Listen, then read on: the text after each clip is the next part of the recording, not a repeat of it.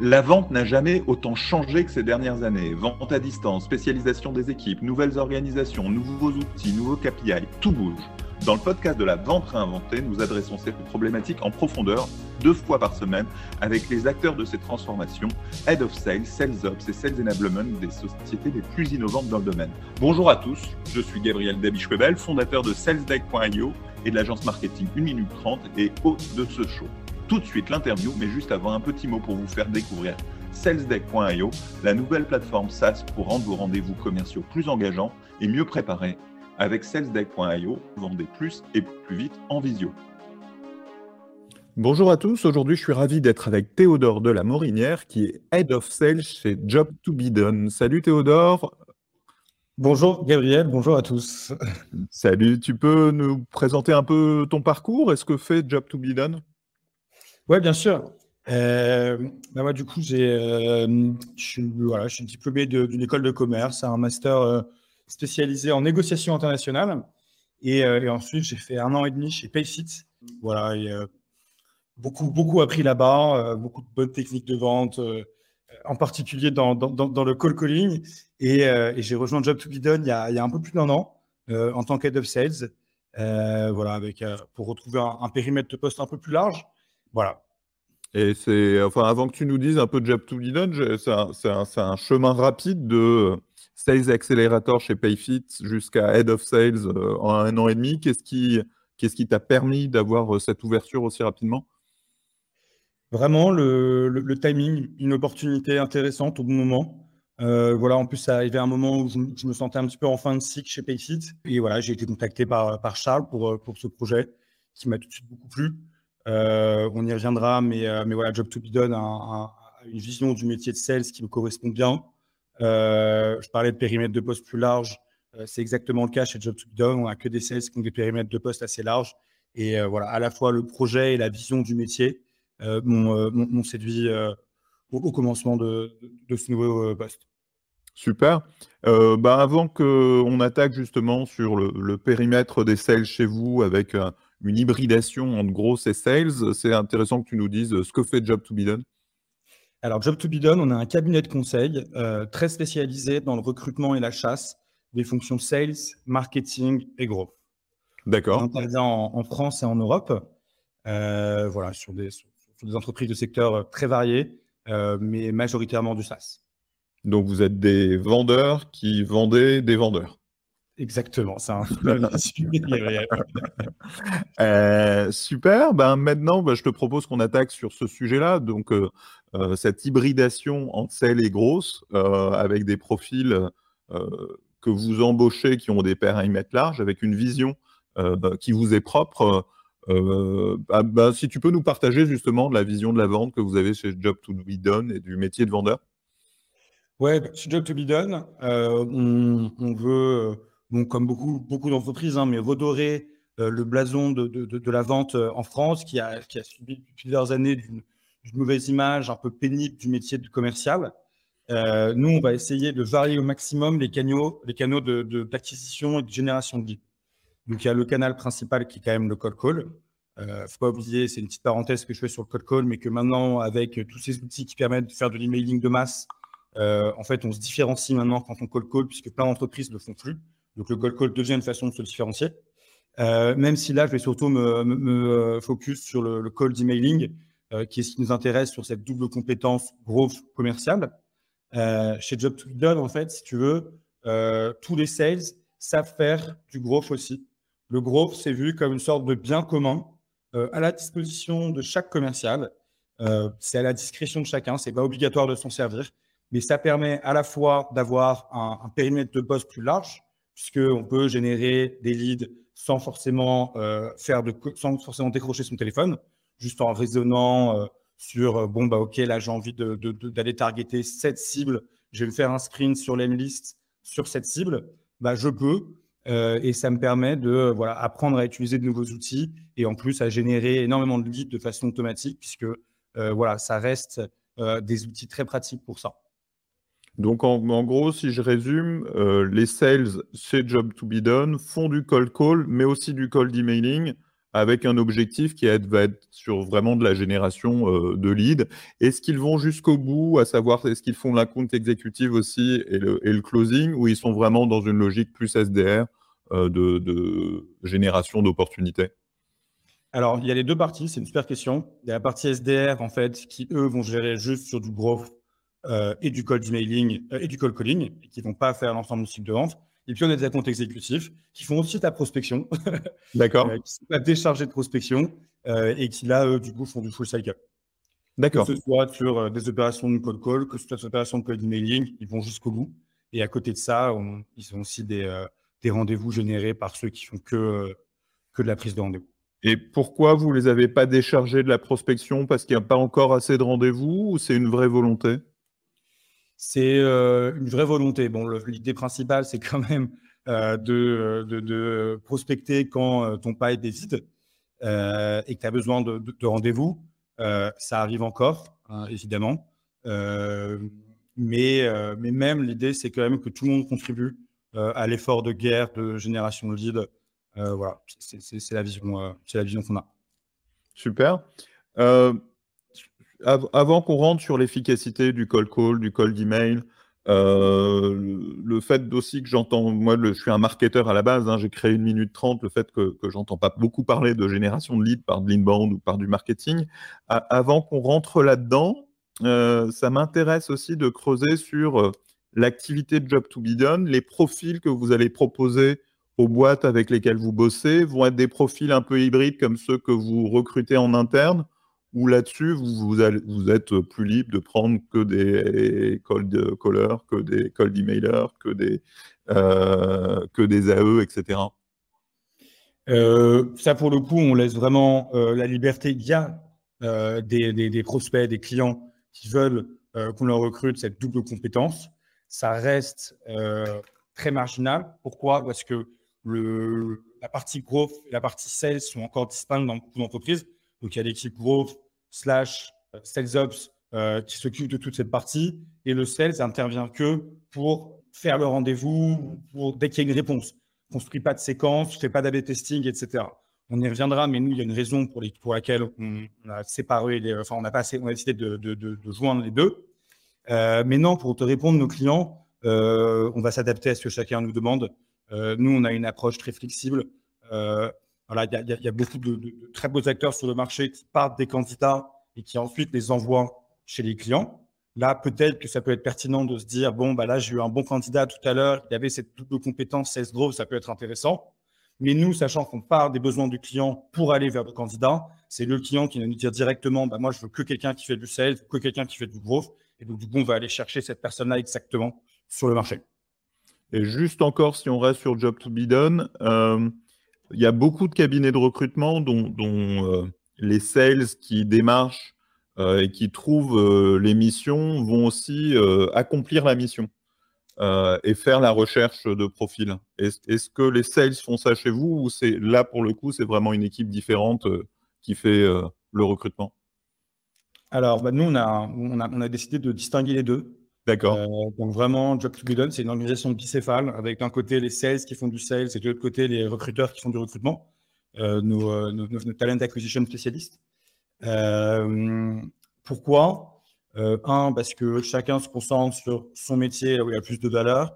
Raison un peu évidente. Puis raison un peu moins évidente. Bon, il y a des avantages et des inconvénients à tout.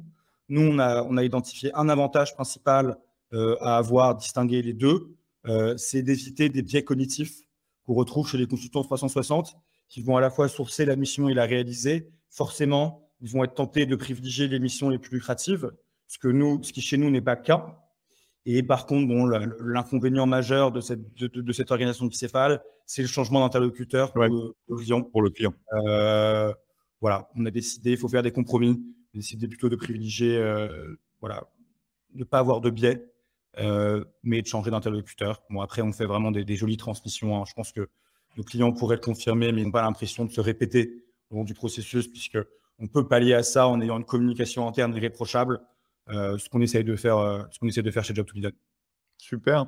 Bon, bah, là, on voit que vous avez dissocié chasse et vente. En revanche, on l'a dit, vous dissociez pas grosse et négo ou account exécutive. C'est quoi les bénéfices de ne pas dissocier ces deux actions? Alors, premier, premier bénéfice qui est vraiment purement humain, c'est proposer aux sales des périmètres de poste plus larges, en particulier pour les métiers très prospection. je pense aux, sales development représentatifs, où c'est des, métiers où voilà, c'est très, très répétitif d'appeler de, toutes nos tâches du jour sur le CRM. là, ça permet d'être un peu plus varié comme activité, d'avoir un peu de raisonnement, de se dire, bon, là, par exemple, le, SDR de Job a vu qu'on avait rentré une filiale du groupe Excel comme client. Il s'est fait un sprint gros sur toutes les filiales du groupe. Donc, c'est intéressant. Ça permet en plus d'encourager à la prise d'initiative. Donc, ça, c'est le premier aspect. Puis, le deuxième aspect, il est plus, plus opérationnel. Euh, en fait, le, cold emailing est à, distinguer du mass emailing. Euh, ça permet de faire des, séquences plus customisables, plus targetées, puisque c'est le sales qui, avec ses retours marché, va se dire bon, euh, je vais targeter cette cible-là avec cet argument de vente. Donc, à la fois, ça permet de plus targeter et en plus, ça permet d'avoir des sémantiques plus, plus élaborées et plus à propos en fonction du secteur. Euh, je prends un exemple assez, assez intéressant qui est, euh, qui est vraiment une pratique sur laquelle on a des, des taux de retour euh, assez, assez intéressants. c'est suite à des salons. par exemple, le salon Legal Tech. on va réaliser qu'on a une, une, jolie référence sur, en Legal Tech. il y a un salon dix jours auparavant. Et ben, on va scraper via des outils de growth tous les participants du salon et on va construire une séquence thème list euh, totalement adaptée à ça, en disant on a vu que vous étiez participant au salon, euh, on était passé voir nos clients un tel et un tel. Euh, voilà, ça peut être pertinent qu'on échange. Et, là, on a des taux de retour, déjà des taux d'ouverture hyper intéressants, puisque la personne se sent très concernée, puisqu'on parle du salon auquel il était il y a quelques jours. Et en plus, on est très à propos, puisqu'on a des clients qui étaient exposants au salon. Donc, L'avantage, c'est un, le, timing, puisqu'on est sur une prospection qui se, qui se base sur euh, un, référentiel temporel, qui est le salon et qui est récent. Ensuite, euh, on est à propos puisque le client est exposant. Et enfin, euh, on peut, c'est une bonne façon de, présenter des références présentes au salon-ci. Donc ça, c'est un, un, bel exemple. Et ce serait peut-être pas possible sur une équipe growth qui est moins euh, en accord avec le marché, qui est moins au courant de ça, qui est moins au courant euh, des clients, euh, des clients présents dans le cabinet. donc, ça, a tous ses avantages. Ouais, ça a vraiment l'avantage de plus responsabiliser les vendeurs aussi. Moi, je trouve que toujours c'est important d'avoir des périmètres un peu complets pour être réellement celui maître de ses résultats, quoi, et pas être dépendant euh, dans, l'organisation d'autrui en permanence. Euh, un petit point quand même par rapport à ça, je suis assez surpris que tu puisses scraper les participants du, salon. Alors, euh, ça nécessite un petit peu de travail à la main. En fait, on fait ça via, bon, c'est un peu, je fais un, placement de produit euh, mais voilà, c'est grâce à une société qui s'appelle Isaït qui fait de l'enrichissement manuel. C'est mmh c'est une super entreprise et en, fait, on peut leur mettre des noms d'entreprise sur un Excel et ils vont nous retrouver les personas euh, adaptés euh, à chaque entreprise. Donc, euh, on va dire, on veut échanger avec SalesDeck. ils vont retrouver Gabriel, le CEO, éventuellement. D'accord. Donc, tu as pris, c'est pas tant les participants, mais plutôt les exposants, quoi. Les exposants, les exposants, excuse-moi. Ouais, ok. Ah ceux-là, tu les trouves, tu trouves les boîtes, et puis derrière, tu enrichis manuellement tous ceux qui ont pu y être. Ok, je comprends bien. Je crois que c'était vraiment du cœur. Et, et je connaissais pas de salon qui donnait en, public, euh, même sans les emails, euh, l'adresse des, des participants. Non, non. Sinon, je, m'y serais mis. c'est bien les exposants. Les exposants.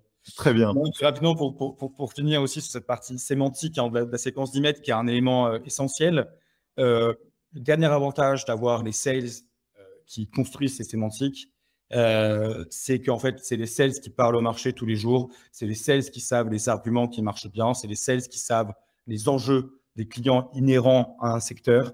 Et euh, c'est pas le growth qui, est un peu, qui a un peu de distance par rapport à tout ça, qui va trouver l'argument qui va faire mouche. donc voilà, ça permet aussi, ça aussi cet avantage. Et tu peux nous donner un peu un exemple d'une journée d'un hybride gros SL chez vous? Euh, Comment il s'organise? Est-ce qu'il fait une séquence tous les jours, une nouvelle Ou est-ce qu'il l'a fait une fois par semaine et après il l'exploite? Enfin, c'est euh, une journée type ou une semaine type Je ne sais pas ce qui est le plus adapté. Ouais, voilà, ce que j'allais dire, c'est plutôt la semaine type qui est adaptée. Et euh, bah, c'est assez simple. Hein. Nous, les, les semaines, bon, lundi matin, beaucoup de réunions. je pense que c'est assez, assez général à tout le monde, mais dès lundi après-midi, pour le coup, qui sont des heures pas forcément euh, très productive, très fructueuse en termes de call, bah, euh, le lundi matin en réunion, on réfléchit à quel sprint est pertinent à faire. Et puis dès, lundi après-midi, on s'y met, on construit des sémantiques. On a des séquences d'Emlist qui tournent en permanence.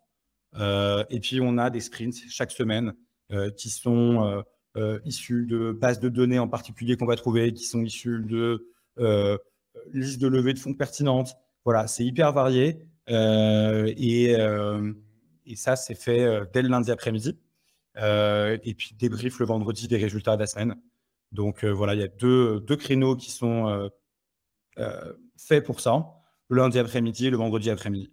Et entre les deux, le, sales, lui, va plus faire du call calling ou répondre aux mails qui, qui ont été ouverts, prendre des rendez-vous et ce genre de choses. Exactement. C'est gérer les retours, gérer les retours et puis appeler euh, là, on va faire ce qu'on va faire du tied emailing, pas du cold emailing. Bon, ça fait un, jargon de plus. J'ai aussi entendu le smart calling plutôt que le tied calling. Euh, chacun l'appelle il, comme il veut, mais le but, c'est vraiment d'aller appeler des personnes qui ont déjà entendu parler de nous. Donc, ce qu'on va faire, euh, je fais encore un petit placement de produit, mais Lemlist, c'est très pratique pour ça.